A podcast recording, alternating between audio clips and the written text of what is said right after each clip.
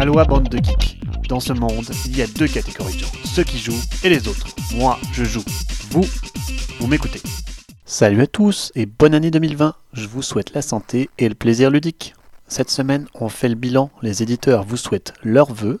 Beaucoup de scènes lecture ludiques entre bilan, interview et conseils pro. Et le retour à de jolies annonces pour les sorties en 2020. Suivez le guide. Alors c'est à moi de faire mon bilan. Cette année fut une année marquée par 6 mois intensifs de jeu puis 6 mois de vache maigre. Nouveau bébé oblige. Je n'en ai pas moins joué, 350 parties, plusieurs facteurs. Premier facteur, ma grande de 4 ans commence à jouer à de vrais jeux comme Roll for It, Deep Sea Adventure, Carcassonne Junior, Kleine Fische, et je compte une cinquantaine de parties enregistrées avec elle, la réalité doit avoisiner les 75. Second facteur, il y a deux jeux qui ont amené ma femme à jouer plus cette année. Pandemic Legacy, dont nous avons entamé la saison 2, et Aeon's End, certainement le jeu pour moi de ces deux dernières années. Ce n'est pas le jeu de l'année mécaniquement parlant, mais il correspond parfaitement à notre temps de jeu et notre plaisir ludique, celui d'un coop intense à chaque partie, riche en renouvellement et avec une grosse pression sur les joueurs. Sa rejouabilité est infinie. Avec la dernière boîte, les expéditions apportent un fabuleux moyen de progression, j'ai joué 35 parties cette année, dont 11 du Legacy, une campagne en normal particulièrement facile, et nous avons recommencé la campagne récemment en difficulté avancée, et ce n'est pas la même affaire, on souffre. Avec 6 parties en expédition et le reste sur le contenu précédent, on ne se lasse pas. Seul manque des cartes Nemesis basiques, upgradées, à mes yeux, et je les ai créées. Allez voir sur BGG si ça vous tente, c'est un gros projet je ne peux qu'accueillir la nouvelle traduction française avec plaisir en espérant que l'intégralité des boîtes verront le jour de ce très grand jeu. Il y a du boulot pour Matago. Passé cela, on retrouve bien sûr dans mes jeux les plus joués Biblios et Fairy Tales, les deux grands anciens. Dreamon et Plouf Party sont là pour les ambiances, et pour les gros jeux, à la fois coup de cœur solo et multi, Netatanka et Nussfjord. Pas de folie ici, mais des jeux solides sortis entre 2017 et 2019. Enfin, je ne vous parlerai pas de nouveautés car bébé oblige, je n'ai rien pu tester ou presque de ces six derniers mois. Seul Cartographers fraîchement arrivé semble un bon candidat pour être le roll and write qui me plaise, et Tiny Towns, les petites bourgades en français, un bon filler où il est essentiel de jouer contre ses adversaires. Et vous, quels sont vos coups de cœur de cette année 2019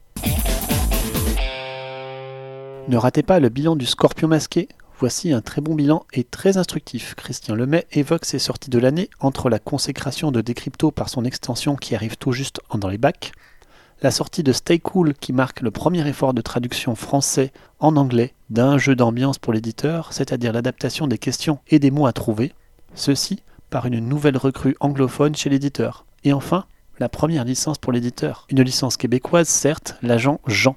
Le pouvoir de la licence, c'est d'arriver à faire vendre un volume impressionnant avec 20 000 boîtes placées en même pas 6 mois uniquement au Québec. Voilà donc une très bonne année pour le Scorpion masqué. Côté pro, cette information préoccupante avec le changement de propriété de la licence française de Donjons et Dragons 5e édition. Black Book Edition perd les droits. Certaines sources informelles affirment que Gallimard reprendrait la licence pour des livres en format noir et blanc cette fois-ci. Toujours est-il qu'il est évident que la licence a changé de main pour la France. Stay tuned. Enfin, pour les pros, cette note de chez AEG nous en dit encore long sur l'intérêt des salons pour les exposants.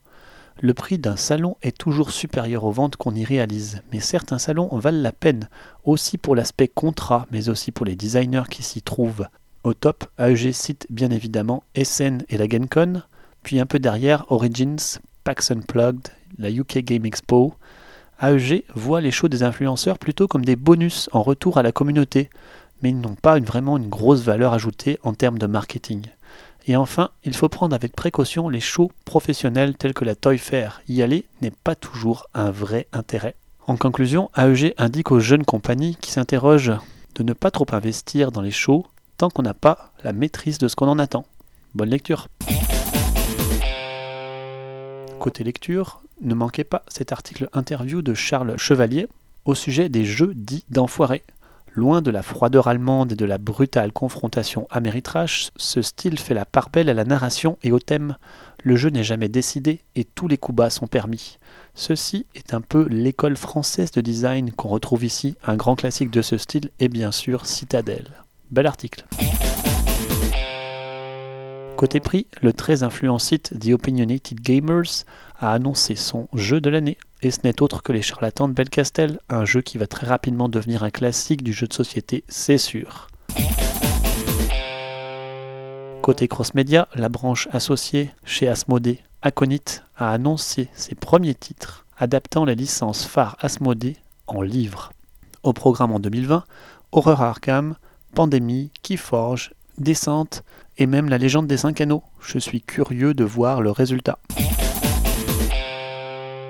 Côté sortie, comme prévu, Smartphone Inc., qui est revenu en 2019 pour du financement participatif, va voir le jour dans les boutiques américaines grâce à Arcane Wonders et sa ligne Dice Tower Essentials.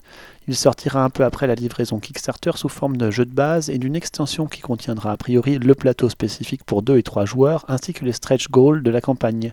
Belle aventure que celle de ce jeu qui a lancé l'éditeur russe Cosmodrome Games, étoile montante de l'édition qui a encore fait le buzz au dernier salon SN avec Aquatica.